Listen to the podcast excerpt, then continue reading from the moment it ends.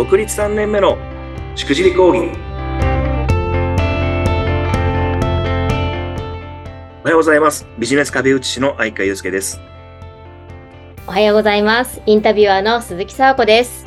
相川さんどうぞよろしくお願いいたします。よろしくお願いします。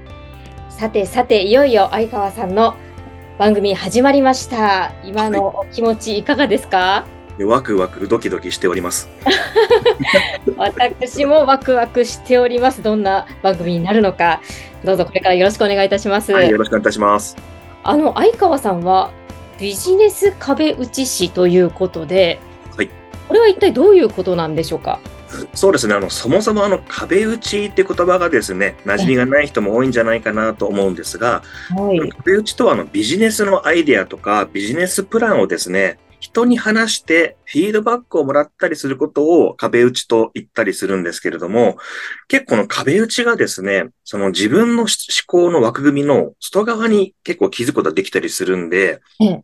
あの、外資系とかスタートアップ企業を中心にですね、あの、普及は一部してるんですけれども、まだまだ、あの、浸透してないなという、その壁打ちという取り組みを、あの、やってるんですけれども、そこの壁打ちとですね、あの、ええ私は交流会を融合させたコミュニティを運営してまして、あの、その流れから、あの、壁打ち師と名乗らせていただいています。あ、なるほど。もう私はね、あの知らなかったので、普通にこうテニスのね、個人練習みたいなあのイメージだったんですけども、はい。まさにその感じをこうビジネスにおいてやるということなんですね。そうですね、はい。ああ、やっぱりそういったことがこう自分にとっての気づきになったり、皆さんの気づきにつながるということなんですね。そうなんです。これ、あの、自分、ある意味無責任なことをみんな言うんですね。わかんないんですけど、なんでこれしないんですか？とか。あこう違うかもしれないんですけど、なんで TikTok 使わないんですか？とかって言われると、自分の世界の枠組みからですね、ないところの意見もらえたりするので、あ、ね無責任な一言って大事だなと思って。え。なるほど。何気なくこう発した無責任な言葉が大きなこう、こう衝撃というか、いいきっかけになったりするわけですね。やったりします。はい。なるほど。あの、相川さんは、もともとはどんなキャリアをお持ちなんでしょうか？はい。僕のメインは、あの、広告代理店でですね、10年以上お客様のビジネス拡大に向けてお手伝いをしてまして、ええ。その経験をもとに、あの、セールス支援の開始として、約3年前に独立をして、今のところですね、本当ご紹介だけで、あの、会社経営をしております。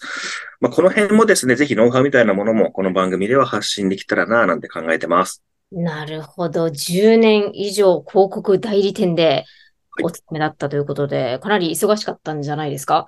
そうですね、あの、24時間働けますかみたいな時代がね、やっぱ、当時ありましたから。あの、この昭 昭和のこのキャッチフレーズみたいなね。ああ、ですです。はい。はい、そうです。なるほど。あ、ではその時の、その当時のキャリアで得たものも今皆さんに提供してらっしゃるという。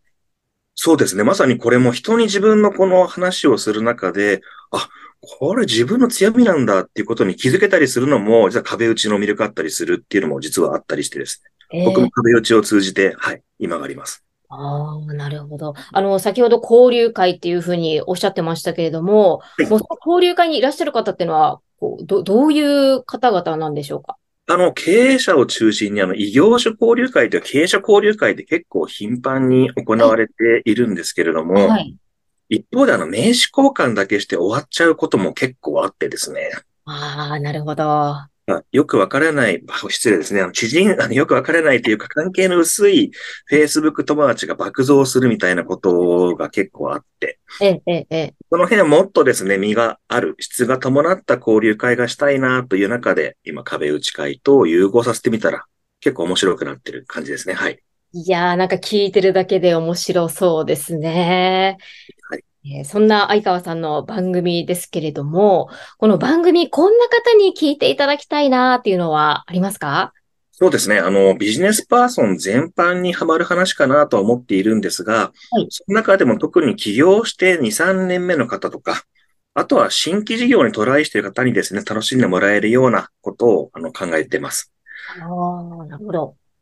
やっぱりそういう方々にこう共感していただけそうなネタが出てくるということですね。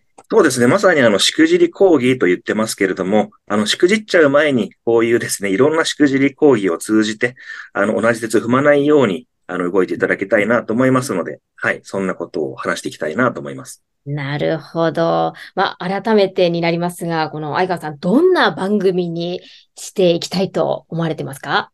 そうですね。あの、こういうビジネス的な話を、なんか真面目に話しても、あんまり面白くないなと思うので、あの、しくじり講義と聞くとね、皆さん、しくじり先生を思い浮かべるんじゃないかなと思うんですけど、ええなんか少し笑いもありながら、ああいう切り口で、あのしくじった、こうやってしくじるんだよって、こうやってしくじるんだみたいな話をしたいと思います。ああ、しくじり先生面白いですよね。面白いですよね。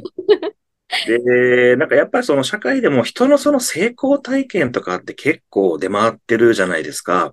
いや、やっぱりなんかこう本屋さんに行っても、こうハウツー本とか、こう成功するためにはみたいなのはこうずらーっと並んでたりして、ね、そうですよね。こういうのを読んだら成功するのかなって漠然と思ってたんですが、なかなかそういかなかったりするからですね。多分ああいった本でずっと売ってると思うんですね。なるほど。そうですね。ずっと。逆に、はい。